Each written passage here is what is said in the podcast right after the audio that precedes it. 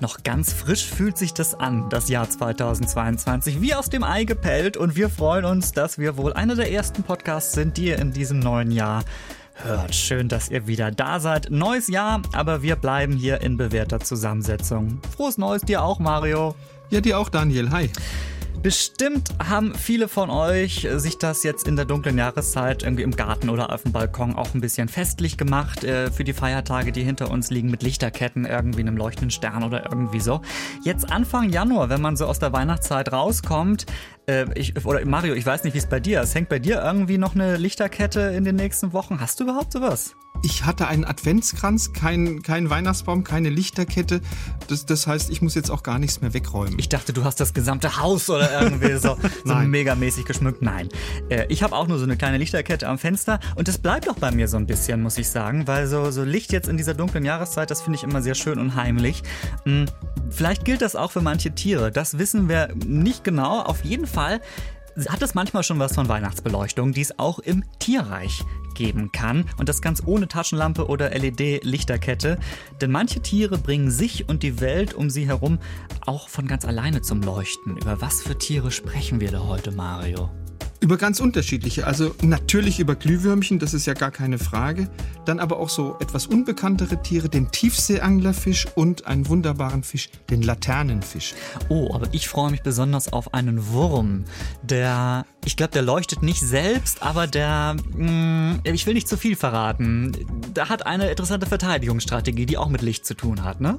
Genau, eine ganz raffinierte und ganz wunderbare. Wir werden darüber sprechen. Also, wir sagen euch heute, wie die Tierwelt äh, sich zum Leuchten bringt und welche Tiere das Licht anmachen können.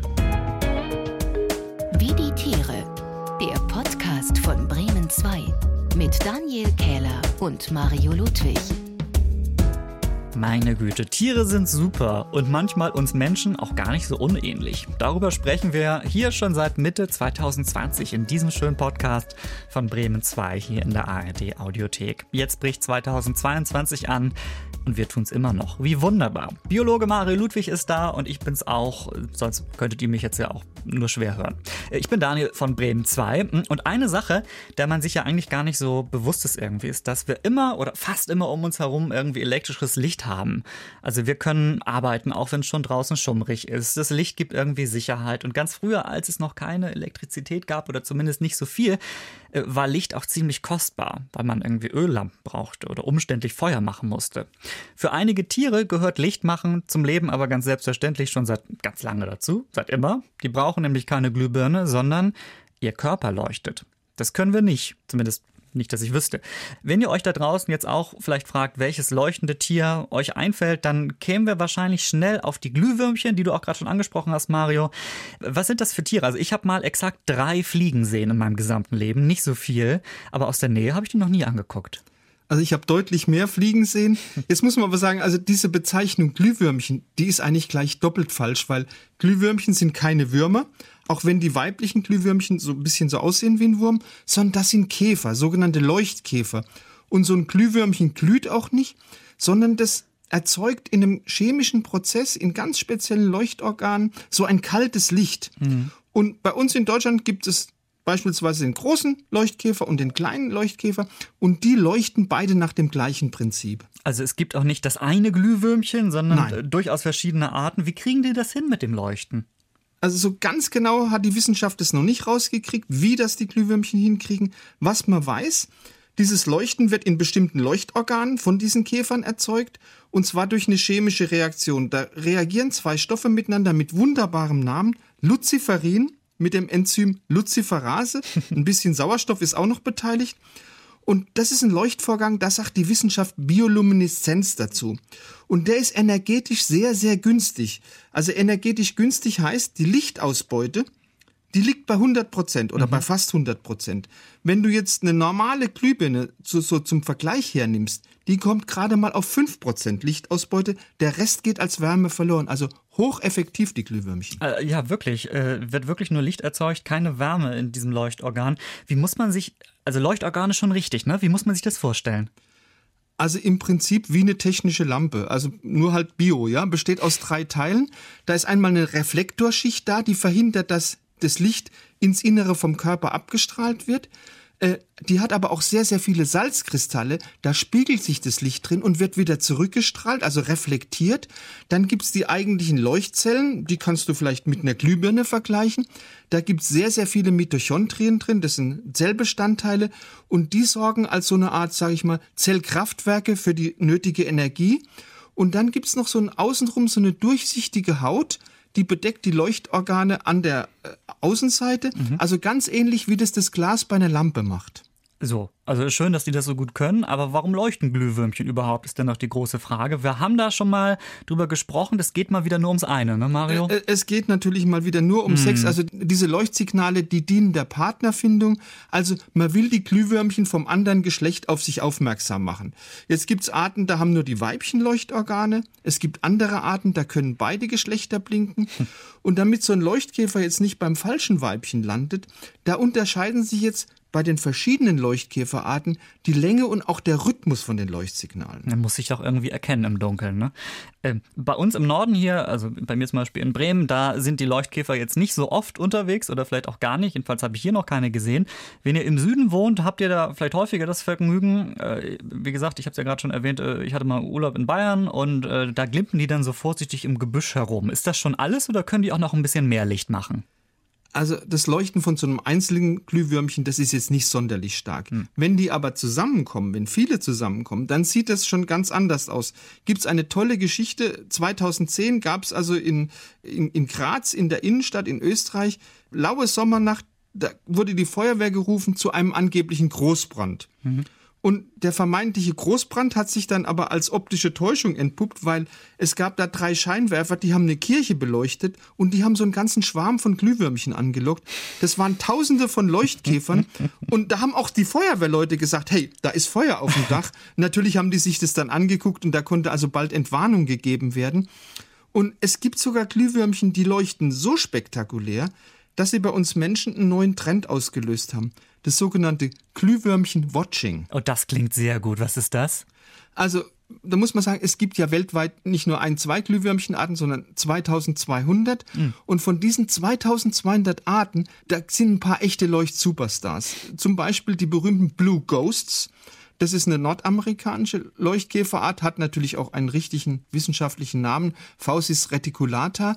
Und diese Blue Ghosts, die veranstalten also im Frühsommer in, im Wald in den USA wirklich ein super beeindruckendes Schauspiel.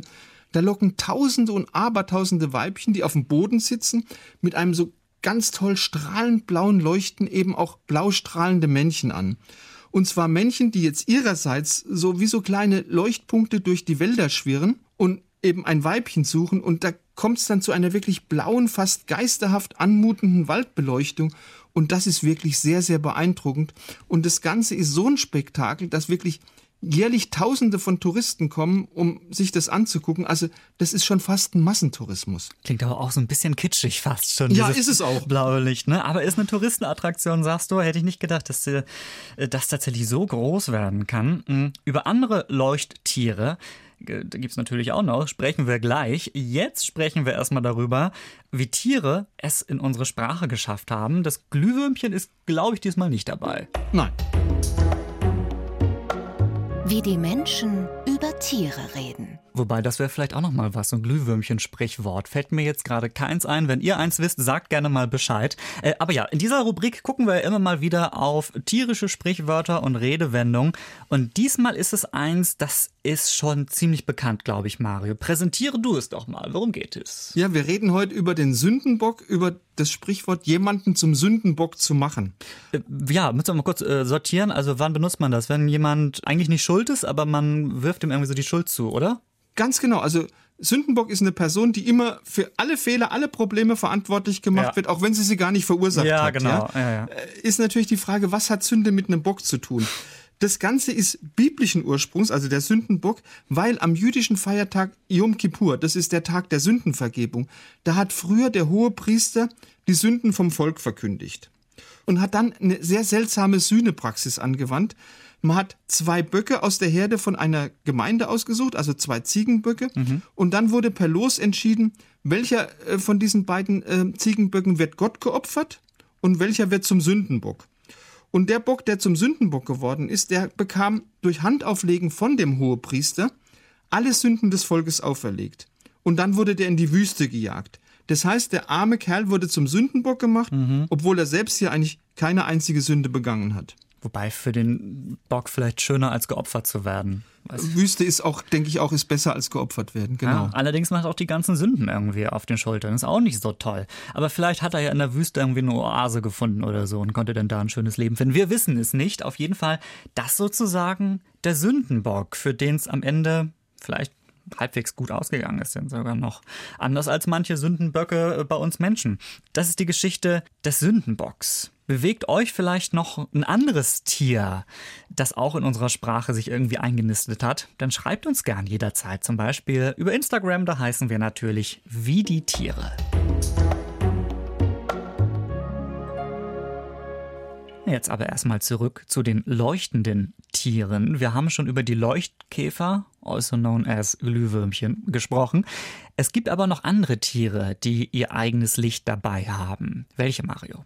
Also wir haben ja schon gesagt, die Leuchtkäfer, aber diese Fähigkeit zu leuchten, diese Biolumineszenz, die findest du noch bei anderen Käferfamilien, du findest sie bei Fliegenlarven, die in Höhlen leben, du findest sie bei vielen Bakterien, Einzellern, die im Meer leben, aber du findest es auch bei Quallen, bei Krebsen und vor allem findest du es bei ganz, ganz vielen Tiefseeorganismen, also ja. bei Fischen und Tintenfischen.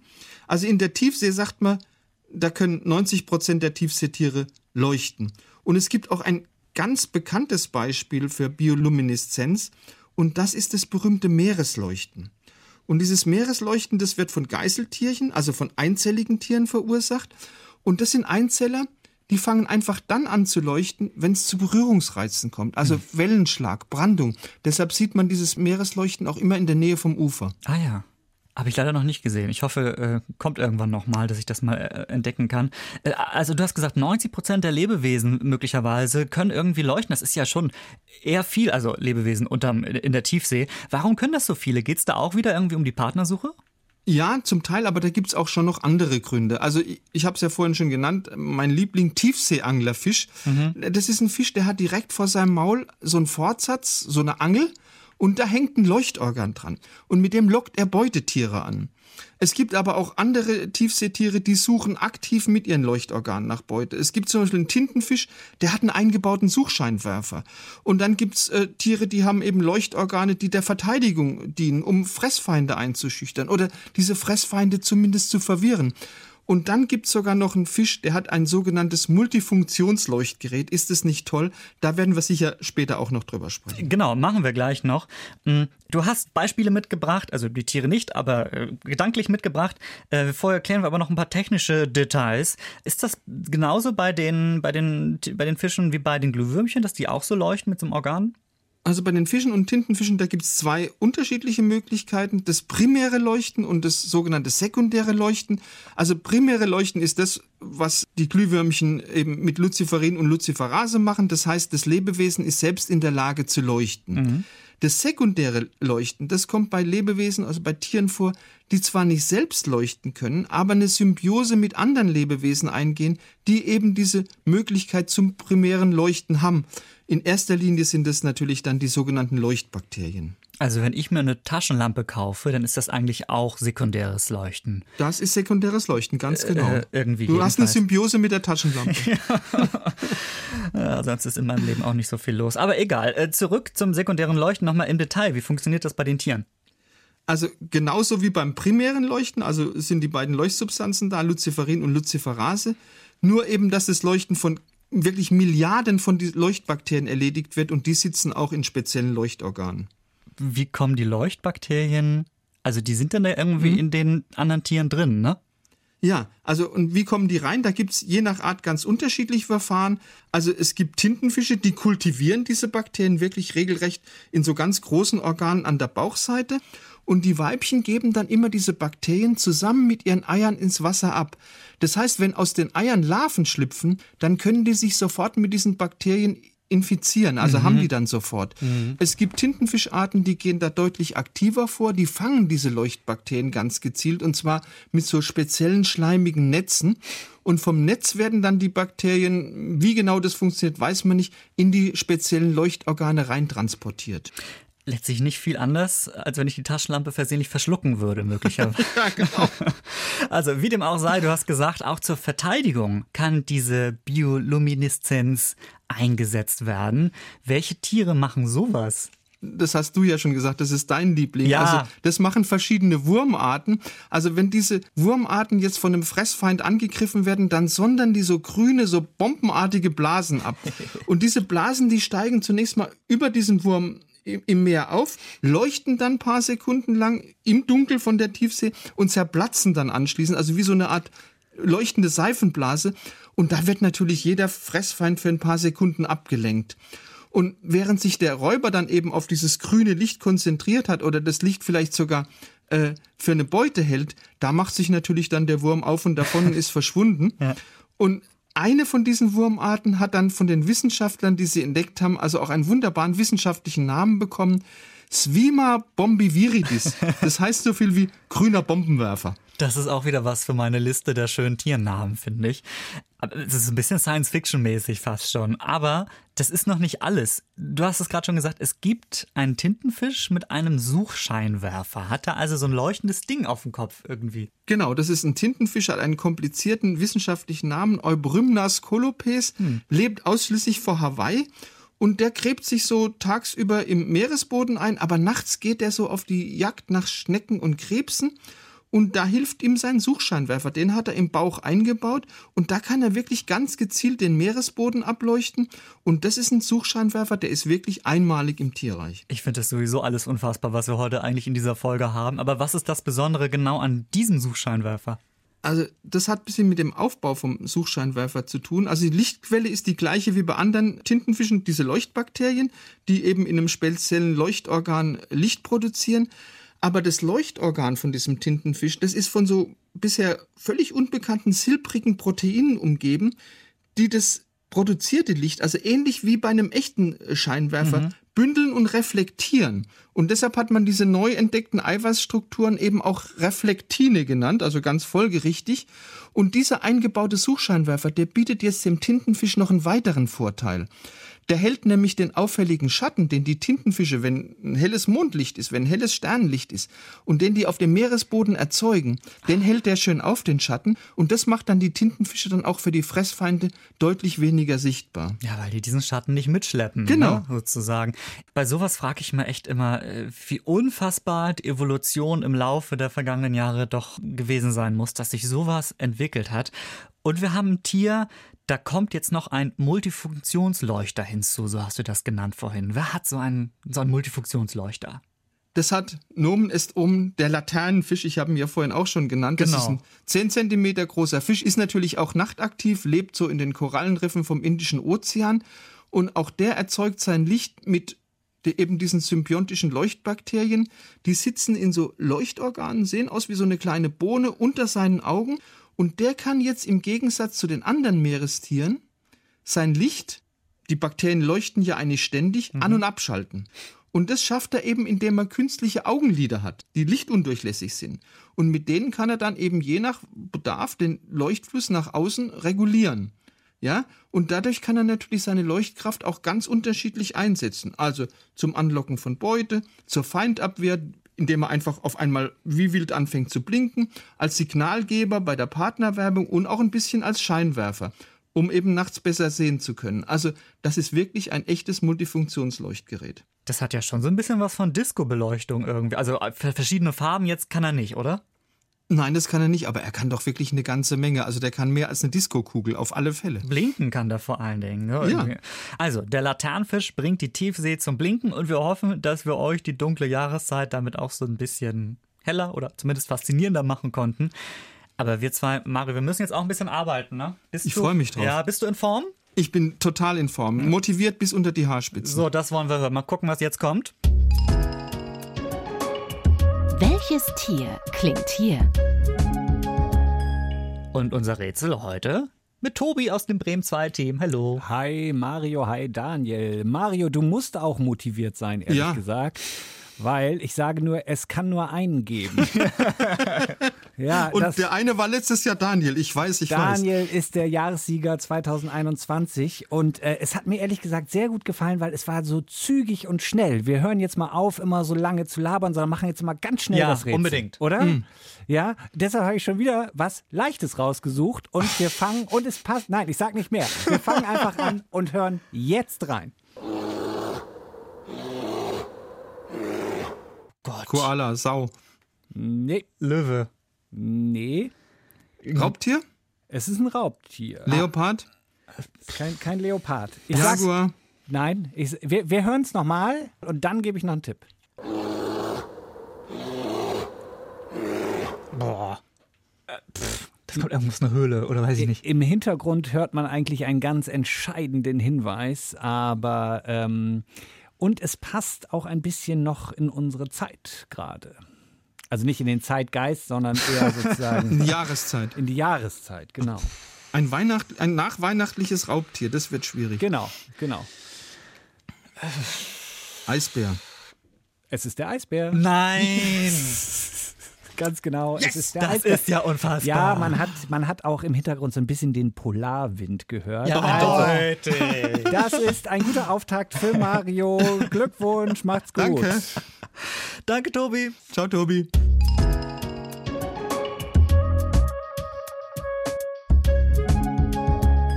Ja, Mario, jetzt hast du vorgelegt. Das Jahr 2022 wird deins. Ich sehe es schon bei uns. Daniel, Titelverteidiger sind dazu da, um gestürzt zu werden. Das war unsere Folge für euch heute, in der es um Tiere geht, die keine Taschenlampe und kein Feuerzeug brauchen, die nämlich leuchten können. Nein, der Eisbär kann es nicht, aber dafür die Glühwürmchen zum Beispiel, die machen das äh, von ganz alleine mit einer chemischen Reaktion. Manche Tintenfische holen sich aber auch Leuchtunterstützung in Form von leuchtenden Bakterien in den Körper. Das war für mich eine der absurdesten Nummern aus dieser Folge. Ah, nee, nee, Mario hier, vom, vom Wurm abgesehen natürlich. Der, der, der gewinnt heute Ja, genau. eigentlich, oder? Also, Schön, dass ihr 2022 mit uns gestartet habt. Auch in diesem Jahr haben wir versprochen, wieder sehr viel Tierwissen für euch abzuliefern und manches auch wie immer mit euren Ideen, die ihr uns geschickt habt.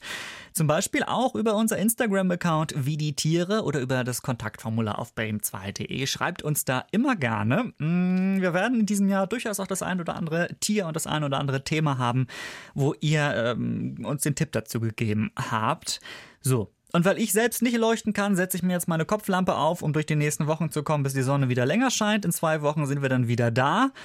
Verraten wir schon, worum es geht? Mario? Nein. Nee, machen wir, doch, müssen wir machen. Also, es wird, es wird so ein bisschen in Richtung Heimwerken gehen, kann man, glaube ich, sagen. Es wird ein, eine praktische Do-it-yourself-Folge. Do-it-yourself im Tierreich. Ja, Ne? wie die Tiere heimwerken. So, mehr sagen wir noch nicht. Freut euch da bitte unbedingt ganz doll drauf. Mario und mich hört ihr dann wieder in zwei Wochen in der ARD Audiothek auf Spotify, Apple Podcasts, bremen2.de und überall, wo ihr sonst eure Lieblingspodcasts hört. Wir freuen uns, wenn ihr wieder einschaltet. Also, bis dann. Ciao. Wie die Tiere. Der Podcast von Bremen 2. Alle Folgen in der ARD Audiothek.